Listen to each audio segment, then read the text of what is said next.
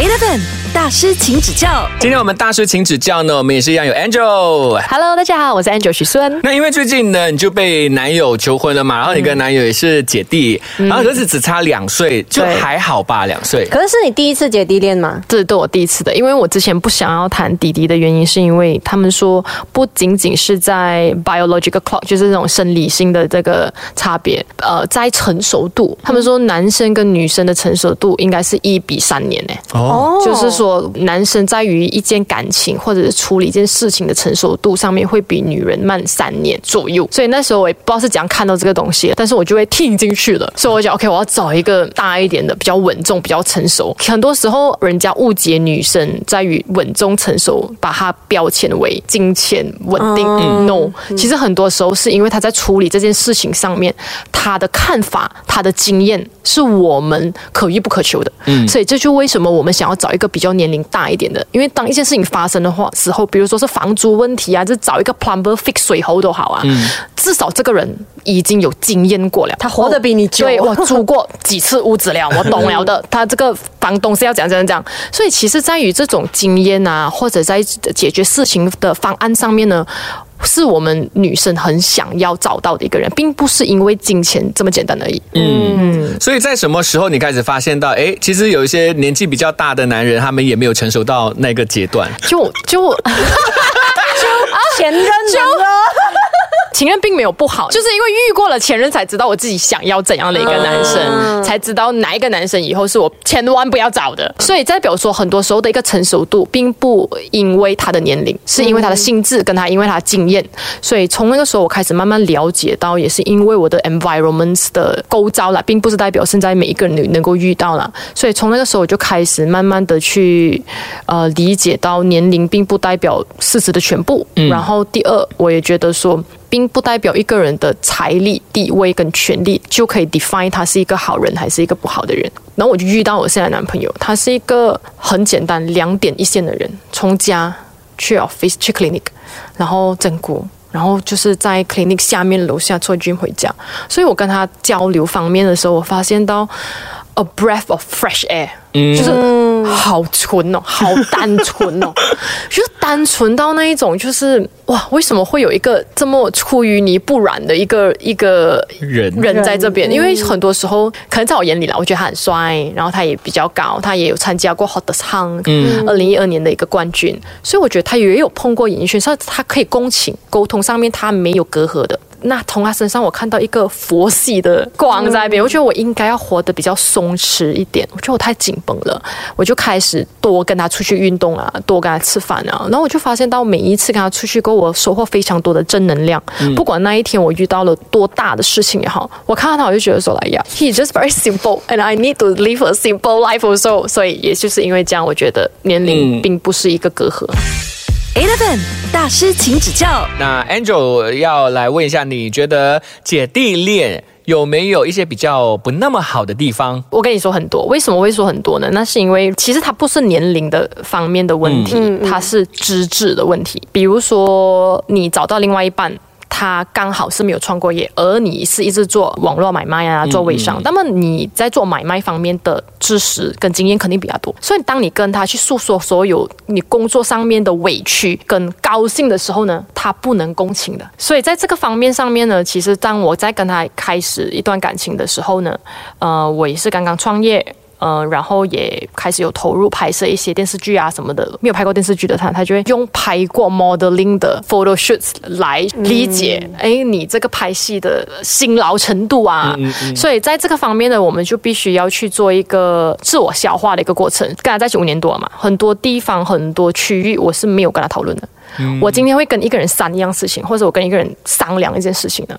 是我知道他可以跟我理解，或者他可以跟我共情，我才会去跟你发牢骚这件事情，或者是跟你跟你讨论这件事情。可是当我知道这个人是不能的时候，你是不会跟他讨讨论的。就比如说，可能哦，你家的重点你用，你会去跟他发牢骚你工作的东西咩？嗯，She will never get it，并不是代表他错，也并不是代表你高尚，只是因为大家的层次地位不一样。所以我觉得你们很矛盾呢。你们刚才讲说我没有要你帮我解决什么问题啊，我只要你听罢了。现啊，那 可是你要听得懂，听得懂啊你要让我们觉得你听得懂啊。是就是今，比如说他今天跟你解释一件事情，哎，你知道今天那个导演啊，他今天哦，明明可以在三个小时拍完，他必须第一场放在八点，第二场放在晚上七点，那我中间过什么呢？呃你就跟他讲这些东西的时候，他就 OK，什么是早上八点要放这个东西啊？就你还要跟他解释，啊那你知道那个统筹有可能故意针对我，统筹是什么？OK，我不要解释了，我走下了，你懂我冷静了，谢谢。所以，所以你跟他介绍完每一个人的 character，每一个人的 role，OK，、你已经帮他科普完了。理解啊，你生气什么了？不想其实也没有多大的生气，就不想讲了。啊。对，所以这个是一个 example 啦。OK OK，我们一直讲不好的，我们来讲一下弟弟有什么好的地方，是不是真的会比较碎、比较贴心这样的？我觉得是我以 Daniel 为例啦，我觉得他们会愿意分担家务。嗯，啊，我觉得这个是一个非常难得的，因为我不是来自一个富裕的家庭，我们有很多 maid 啊，还是什么在家里帮我照顾还是怎么样的，所以就变成说，今天你家里掉了一个 tissue paper，没有人捡起来，它就 forever 在那边烂了所以很多是男生是。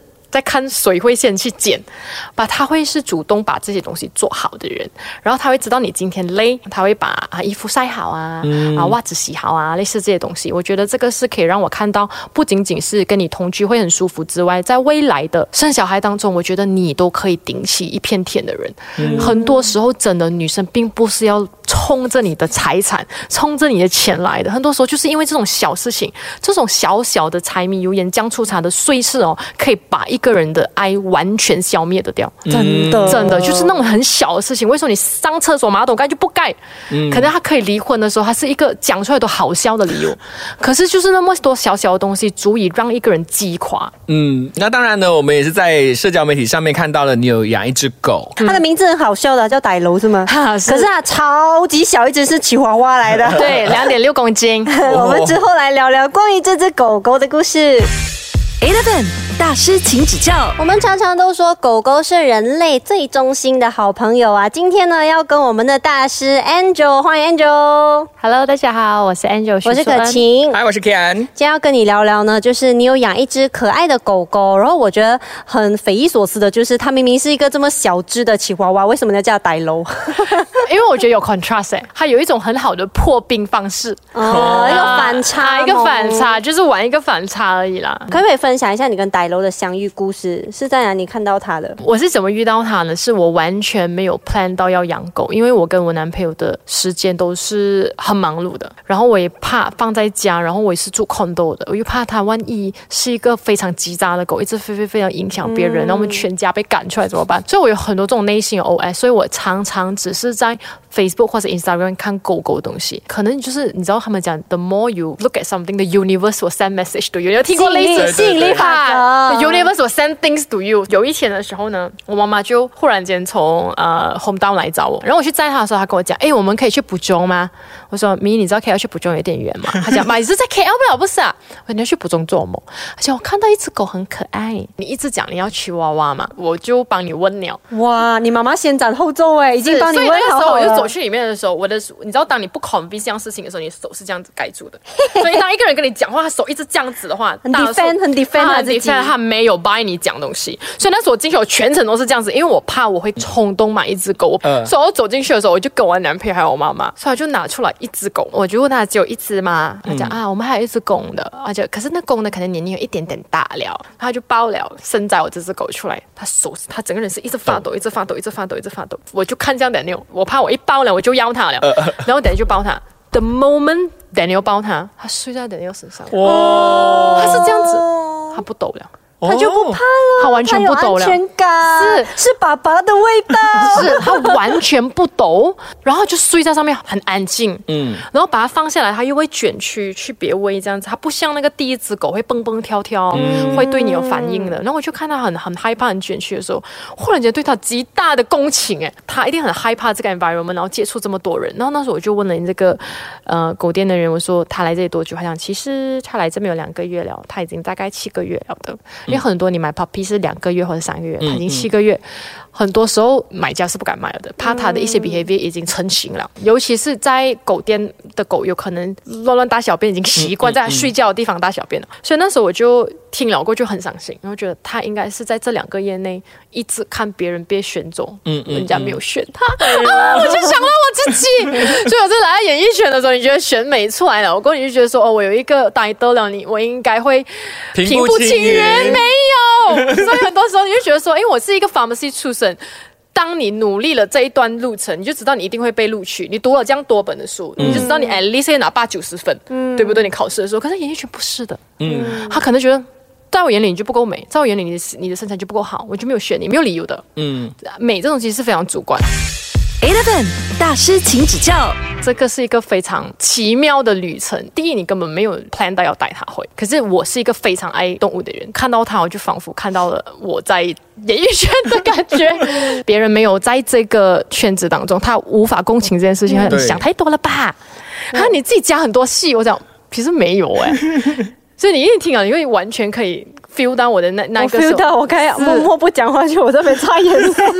我很能够明白你讲的，在演艺圈不是实力代表一切，有时候在演艺圈是际遇，你的幸运运气是比你的实力来的更重要。嗯，对对但是像你把歹楼接回家了之后，就是你觉得对你的生活有什么最大最大的变化？我觉得我快乐很多。之前呢，我怕他给我很多负担，可是相反的，我是一个很喜欢给人家依靠的人。有人需要我是一个很美满的事情，就好像你看到有些妈妈，她老了五六十岁，她就问你你吃饱了没有？你要我讲，你要我讲，我可以给你做什么？因为其实人是需要被需要的。当你给了他他所谓的需要之后呢，你马上得到反馈，那个 reward 是很满足的。所以我觉得他第一先让我得到了很多的快乐，第二呢，我养他其实也在养小时候没有被满足的自己。他也慢慢愈合了我很多原生家庭所带给我的一些创伤，从他身上我也去呃治愈了很多别人帮不到我的地方了，所以我觉得他带给我无穷的快乐跟安稳。嗯，而且他是怎样，他都不会离开你的。我觉得那一刻才是有养宠物的人才会懂的。没有他会离开，没不不不不要讲，有养宠物的，暂时就是你每一天回家开门，它还在，它还在啊，它还是那那一刻感受是很强的。觉得很温暖的。对，嗯然后我会给他很多的选择空间。就是比如说，他每一天要穿什么衣服出去，或者还 爱吃不吃，他怎样还要不要洗，选哦？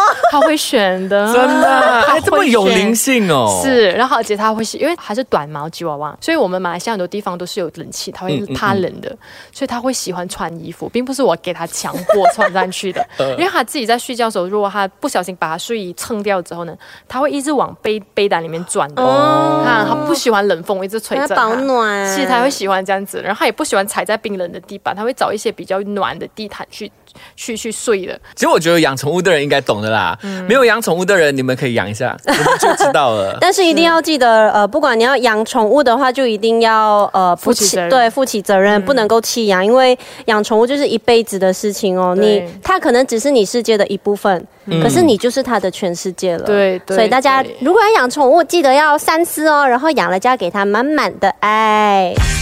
Eleven 大师，请指教。那因为 Angel 呢，我们在网上看到他很多的一些视频啊，不能够讲要去拆掉人家的招牌还是怎样啦。就是他会去聊一些美容陷阱的嗯一些对对对影片啊，譬如讲什么美白针、包瘦针的真相啊之类的。嗯其实你为什么会这么勇敢去讲一些一般 KOL 不敢讲的话呢？没有，我要先说一下，你的 followers 一定觉得哦，你是一个侠女的精神的。可是有一些人眼里呢，比如说那商家觉得你多管闲事哎，你是，其实呢，我就是把它当做我站在一个药剂师的角度，这个东西对还是不对。所以当你在讲这个事实的根本的时候，你并没有要去害怕，哎，你会被跌粉啊，还是怎么样的？这是第一点。第二点，我觉得有很多人因为知识的缺失，他们打错了很多不同的针，所以有可能这方面造成了不仅仅是他健康上面的危害，对于家庭上面的损伤也是有的。我们有一个粉丝是跟我留言说，他的一个朋友准新娘哦，就是去接受了这个保守针，可是他是在 hotel 接受的，对方也告诉他可以很快的瘦，就是些违法的，他们没有那对种准，证。但是他给他看了很多 before after，、然后一些 testimonial，然后跟他讲 Malaysia 呢，目前为止还没有审核过，但是你放心，这是安全的。他 coma 到今天因为哦吐到很厉害。也不能去提高还是怎么样，因为已经跟你讲过这个东西的危险性。然后他就呃写了一堆的小作文来告诉我，我觉得我希望你站出来跟我说这件事情，但是不要讲我的名字。嗯，所以我也没有讲这个人的名字出来。但是我觉得，如果我成为一个 public figure，what can I do to help the society？嗯，我一直问我自己这个问题，我可以带给大家什么样的一个 information？所以我是希望大家去关注这个方面的资讯，不要因为 Facebook advertisement，不要因为小红书所刷到的一些帖子，然后下面水军所 comment 的一些东西，你就信以为真。后果要自负了。很像你刚刚讲到啊，其实现在很多的品牌方，他们真的会去呃，不只是找网红业配，他们甚至会找一些所谓的真人去写一些素人，对，去写 review 啊，然后你看到那种 testimonial，其实都是花钱来，然后你还会以为是真的。你觉得这样子的行销手法，你怎么看这个现象？这个东西有两面化的。如果这个品牌本身产品是好的，但是它只是需要一些关注度，这种素人分享，如果是有 real 的 trial period，我觉得是 OK 的，因为好的 formulation，好的品牌值得被更多的人去看到。但是我最不能认可的就是像我刚才说的，这种处于在灰色地带的成分，或者是这种新奇的这种雕水的，还是怎么样的东西，你用素人的分享的话，我觉得你可能连最基本的科普跟严重性都没有讲出来，然后你就去官方的去推广，我觉得这个东西是我不能够接受的。嗯，很不负责任的，对，很不负责任。但是如果比如说一个洗头水啊，还是怎么样的，可能他的东西也没有很差，只是想要多人看到它而已。所以我觉得只是一个营销策略吧。可能有些商家会觉得说：“哎呀，你就是抖我得买呀。”啊，是啊。可是你对你来说，你觉得对你在接业配这些东西会不会有受到影响？肯定影响啊，因为肯定影响啊，肯定影响。对，所以我的初衷就是这样子，就是我做这个平台，并不是因为要为了要赚钱，也不是为了要流量，要流量也不会到今天只有七十六支影片，所以 maybe 已经七百六十支了。做这个东西真的只是纯纯的去跟大家科普症结，也因为讲了太多内心的呃事事实的全部，也会让很多品牌商要跟我合作之前知道这个人应该不容易。Eleven 大师，请指教。怎么样呃选择一些商品呢？会有什么样的一些所谓的流程吗？其实有很多品牌商真的是有写信来，希望我们合作啊，或者是呃给予一些 supplement 怎么样的东西，我都会跟他说，你能不能抵得过一个月的 try period？然后有些是 send 给你，跟你讲下个礼拜哦。对对对对对，很多这样子，我很讨厌的，嗯，因为我是不会随便给粉丝种草的。如果你可以看我的 Facebook、Instagram 或者是我的 YouTube，很少种草任何产品，嗯，一年根本接的广告是非常少。以我的身份接一个 health and beauty supplements 还是 beauty product 是很简单的事情，可是很少可以过了我这一关的原因，就是因为很多对方他会就是说的他很好，画大饼，哈，七天直接白，或者八天直接白这些东西。有很多网红会放啦，对啊我说我说不会，我是说我觉得这个有点在骗人呢。嗯，然后我会说我你一定要允许我说我自己的想法，但是我的想法放心，我知道在于你们马格丁角度，我不会诋毁。嗯，但是我会说，哎，有可能有一点黏，可以接受黏的，那你可以去买这个产品。对对但是有些时候我们只是要功效，有一点不舒服的肤感是可以接受是可以接受，我们只要功效，所以我会说我会把这些东西讲进去。可是有一些品牌是说你不可以 point out 这个东西，你一定要讲这个 point 这个 point 这个 point。所以这种的话，我大多数都是会取舍啦。真的是很像不用花那个冤枉钱呐、有人真正的去帮我试了这个东西，然后如果跟我讲。如果是消费者的话，就希望想听到啦。呀是，可是合作品牌商就觉得这个人很难搞。对啊那其实不懂你有没有注意到孤注一掷？有，我有去看。对，哦 然后他他是讲说关于毒网啊，还有防诈骗的这种东西的嘛。你自己对于就是网红或是艺人啊，他们在推广这一种毒网的东西，嗯看到的时候有什么感受啊？这个 interview 出去，我应该没有网红朋友啊。呃，我是完全不能够去接受这个东西，但是我尊重你。很多一些网红艺人，他们接了这些毒网，他常常给出的借口是：我也要吃饭呐、饭有很多种。有些饭不可以乱吃，但是他的饭要吃到多大，我们不能去跟他讲说，哎，你不可以吃到这样大碗饭。呃，我觉得观众朋友的眼睛是雪亮的。亮的如果今天他要去赌博，他也不会因为一个他喜欢的网红艺人宣传了，然后他就谁名这样赌，他本来就是有毒瘾了。嗯，所以我觉得也有可能两者方面呢。呃，我觉得孤注一掷的影片出来是一个非常好的提醒。市面上有太多的呃赌博的广告，让人家觉得这个东西已经是普遍化化了。嗯，所以我觉得这种东西有可能是因为还有背后的一些团队操作，让你一直要去玩。所谓给你很多这种影片里面讲的，还给你心理战术哈，给你一些欲呃望。给你一些呃甜头、内幕消息、内幕消息，对，，就是那句话，内幕消息让你觉得说你可以赢一把，所以我觉得这个方面的东西可能就是需要更多的人去说教这样子啦。嗯因为我之前也是有有遇到很多一些赌博公司的邀约，给的价格都是很高的，很高我说非常真的很高。我们也有被被 approach 过，然后都是不敢所以。其实真的好彩，我不是靠这行饭吃，我可以跟他们说 no。人问我你成功的定义是什么？我觉得你可以跟你不喜欢的东西勇敢的说 no，这是成功的一个定义。